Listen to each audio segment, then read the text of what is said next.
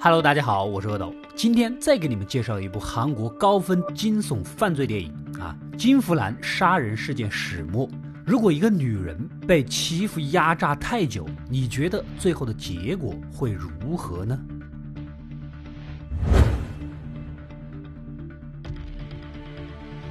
故事开始，一位白领姐在晚上开车啊，看到两个混混当街殴打一名女孩。这个女孩呢跑来求救，白领姐关着车窗，赶紧就走了。最终，女孩被打死。白领姐作为目击证人，被警方喊去指认罪犯，但是她本身比较冷漠，又不想惹麻烦，自私自利啊，就推脱没有看清楚，拒绝作证。离开警局的时候呢，居然跟混混还打了个照面，被恐吓的不许乱说话。또보지말자내주변에험한애들많아여자하나십창내는거일도아니야他在银行上班，因为一点小事呢产生一点误会，不分青红皂白就扇别人耳光啊！工作场合动手打人，问题很严重啊！被领导强制休假回去反省。职场失意，再加上被小混混恐吓，精神压力很大啊！白丽姐呢决定回到小时候居住过的舞岛度假散心。 坐船来到岛上，受到了儿时玩伴，也就是我们的女主金福兰的热烈欢迎。金福兰是个开朗善良的农妇，打小就没离开过。岛很小，现在呢就只剩下九个常住人口。金福兰和她女儿，还有她的丈夫，还有她的小叔子、老姑姑，还有三个老太婆和一个整日发呆的老头。岛上男尊女卑非常严重，大部分农活全都落到了金福兰的肩膀上。洗衣做饭、种地养蜂是什么都要干的。丈夫对她没有丝毫的尊重，因为一点小事就非打即骂。니는네서방하고시동생부를때조심하라했냐안했냐걔돼지는맞으면하는데어찌니네는만날맞아도모르냐而小女儿对这个似乎已经习以为常，甚至可以在旁边平静的啃玉米。 小叔子三十好几了，讨不到老婆，隔三差五的就会趁他大哥不在家进弗兰的房间。岛上的几个老太婆呢也很过分，她们自己也是苦了几十年的媳妇熬成婆，反过来又欺压年轻的弗兰。丈夫修屋顶，他们就不断的恭维吹捧啊，哎呀，过日子没有男人不行呐，好像完全没有看到金弗兰在一旁搅水泥。弗兰对白琳姐很够朋友，这十几年来一直帮她打扫去世外公的老屋，一堆农活要干，还费心准备一日三餐送过来。虽然对自己的生活已经认命了，但依然很羡慕她在首尔的单身生活，很想把自己十岁的女儿送出去上学，但是被丈夫拦着，说什么女子无才便是德，读了书心就野了之类的。可见这男权思想啊！一天。丈夫呢，竟然从岛外找来个小姐，在房间里不可描述。金福兰就在屋外大口吃饭。看来这种事儿不是一次两次了，早就麻木了呀。小姐完事儿呢，还过来道歉，觉得挺对不起他的。弗兰并不在意，还心疼他挣这个钱啊不容易。俩人聊起天来，这小姐妹儿劝他别跟这种丈夫过了啊，早点去首尔开始新生活吧。他只能苦笑。其实呢，以前也逃跑过，没成功，还被抓回来毒打。现在也不准备跑了，自己就忍忍吧。毕竟孩子还是要一个爸爸的嘛。弗兰对这种日子早已习惯，继续干活，任劳任怨。收衣服时，居然在丈夫的裤兜里发现了女儿的内裤，吓了一跳。这是什么情况啊？回到房间，女儿正对着镜子涂脂抹粉，一脸娇羞地说：“想要快点长大，好得到父亲的爱。”怎么看都不像是正常的父女关系啊！啊！大声的质问女儿。此时，丈夫突然进来了，不由分说对着弗兰一顿打骂，还十分暧昧的抚摸女儿。啊，女儿就是底线，这次不能忍，拿起镰刀想砍丈夫。就在一转头，看见女儿天真的眼神，又不忍心动手。另一边，白领姐呢，突然收到银行的解雇短信，更没心思度假了，只想赶快回去保住工作。正好金弗兰过来，把自己丈夫染指女儿的事儿啊告诉了她，想求她把他们俩人啊带到首尔去。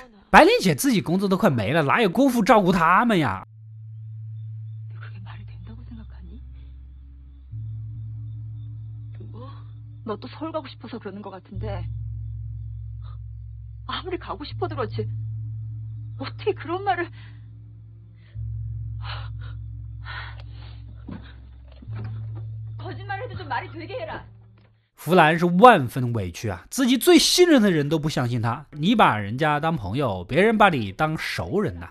此时，两人的争执被院外的一个老太婆听到了。第二天，白丽姐和金弗兰的女儿一起在海湾边玩耍。此时，她呢开始套起话来啊，试探女儿跟她父亲到底什么关系。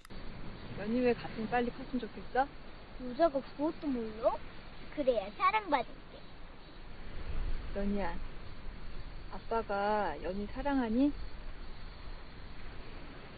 아빠가 연희를 어떻게 사랑하는데?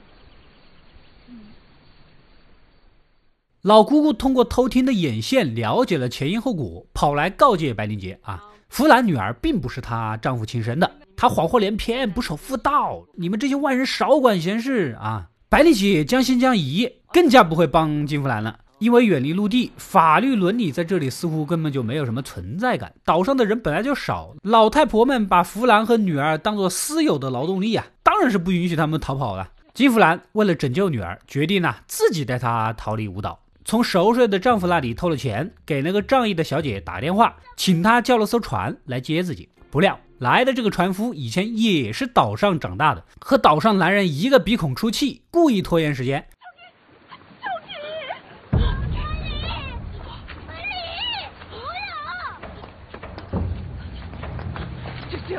빨리 가자. 만종이 온다. 빨리! 쭈쭈, 빨리 가자고. 만종이 온다고. 结果可想而知，逃跑计划失败，被抓了回去。丈夫呢，在田里毒打她，一旁的老太婆们纷纷帮腔训斥弗兰。女儿看不下去了，扑上来阻拦，却被丈夫一掌掀开，脑袋磕到了石头上，血流一地，断了气啊！看到这一幕，弗兰哭得声嘶力竭。 된장 바르면 다 나. 저기 저. 아!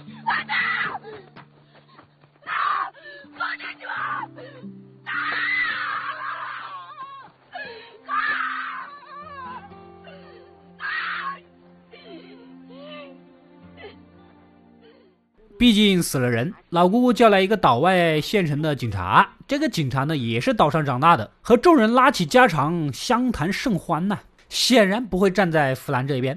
警察验完尸体，果然跟岛上的人众口一词，都说女儿是自己摔的。这个时候，警察询问白领姐啊，可她说自己在睡觉，什么都没看到，就像之前在首尔不肯指认行凶的混混一样，无比的冷漠。金福兰心中最后的希望也破灭了。明明事发的时候，他就在远处张望啊。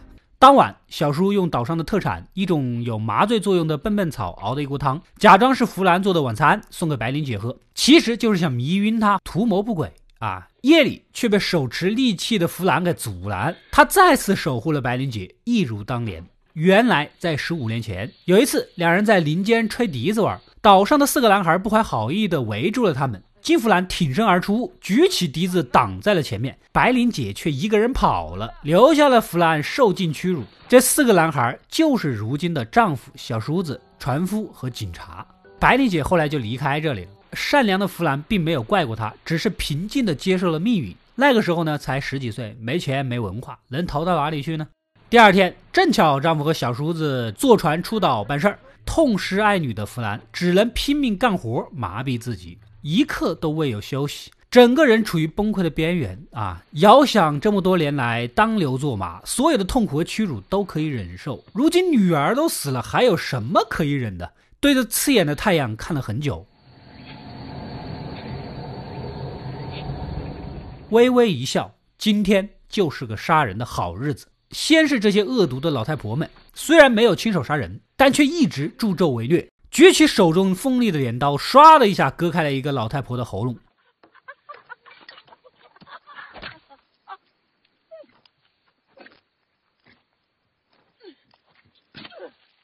鲜血喷涌啊！旁边的人都吓呆了，根本没时间反应。他顺势上前砍倒另一个，还有一个想跑，三两步追上，手起刀落，也给结果了。老姑姑见势不妙，跑得挺快。但是金福兰这些年在田间地头辛勤劳作，身体好得很，不紧不慢地追在后面，跟猫捉老鼠一样。老姑姑颤颤巍巍地跑到悬崖边，吓得要死，自己跳了下去。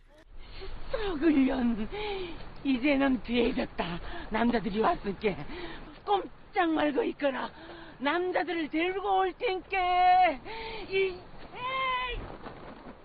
小叔子先回到了岛上，丝毫没有料到金福兰已经大开杀戒了。见了他还想上下其手啊，送上门来的还不砍死你，干净利落的割掉了脑袋。白灵姐呢，目睹了这一切，吓得要死，不知道疯狂的金福兰会不会连自己一起杀啊，只能躲到一边。丈夫和船夫呢，晚了一步回来，本可以偷袭成功，不料白灵姐出声警示。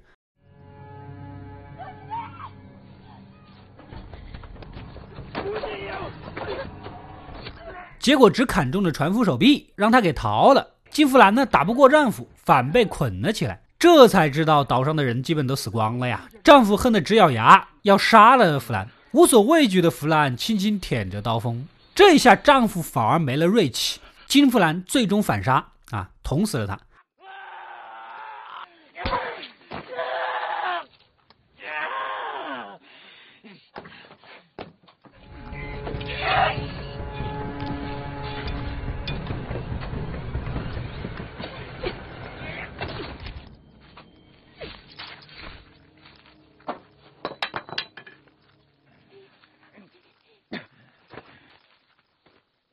另一边，白灵姐跑到海边，遇到了受伤的船夫，准备一起驾船逃跑。没想到船半天发动不起来，船夫却被追上来的弗兰给杀了。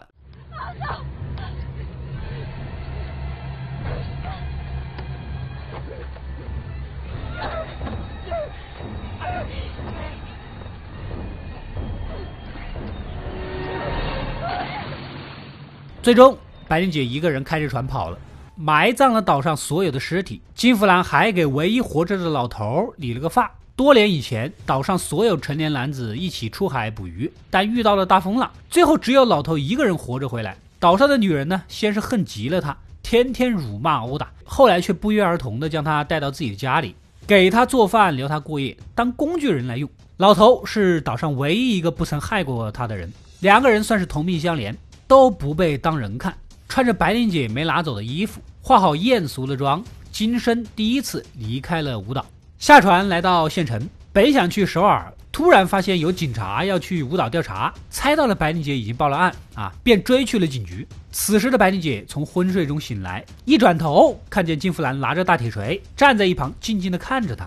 赶紧逃跑啊！但警局大门已被反锁，警察满脸是血，早已倒在了桌前。两人在狭小的警局你追我逃，白灵姐趁机把自己反锁进了拘留室，这里比外面还更安全。金福兰呢，从警察身上摸来了钥匙，准备开门进来，忽然轰的一声枪响。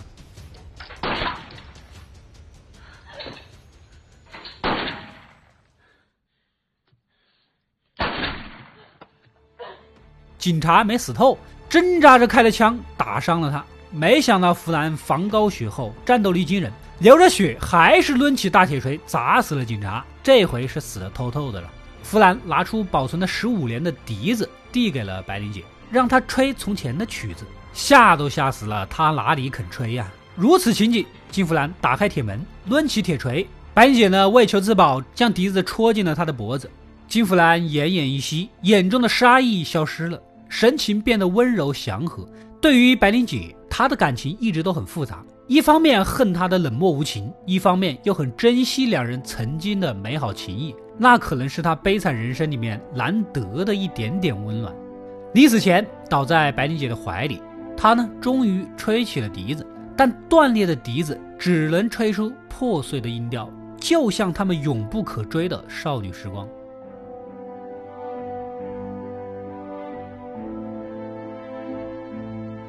最后，白灵姐回到了首尔，从这场惨剧中死里逃生。她开始反省自己，如果早一点帮助弗兰，伸出援手，这一切可能就不会发生。弗兰是救不回来了，但他还可以救其他人。马上去到警局，勇敢的指认了那两个打死女孩的混混。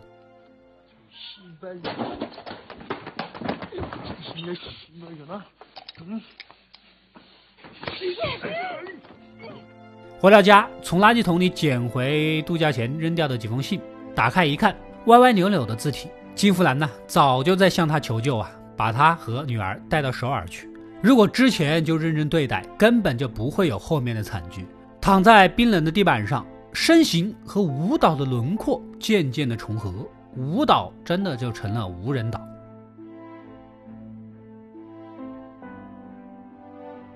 故事到这里就结束了。比起施暴的男人和冷漠的朋友，恐怕岛上那几个同样屈从了数十年，最后变成理所应当的附庸老女人们，才是最让人可恨且可怕的。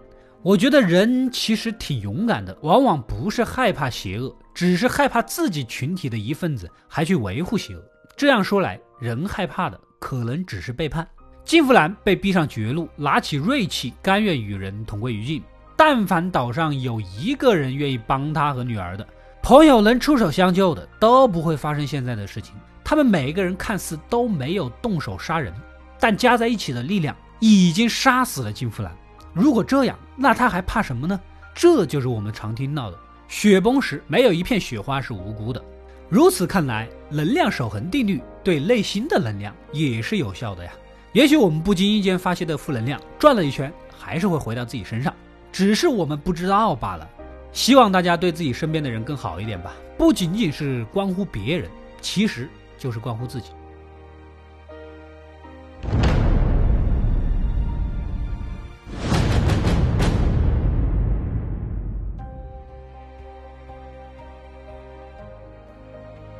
我是阿斗，一个让你沉溺于故事的讲述者，浓缩电影精华又不失它本来的魅力。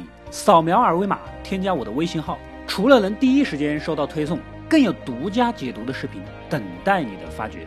扫描它，然后带走我。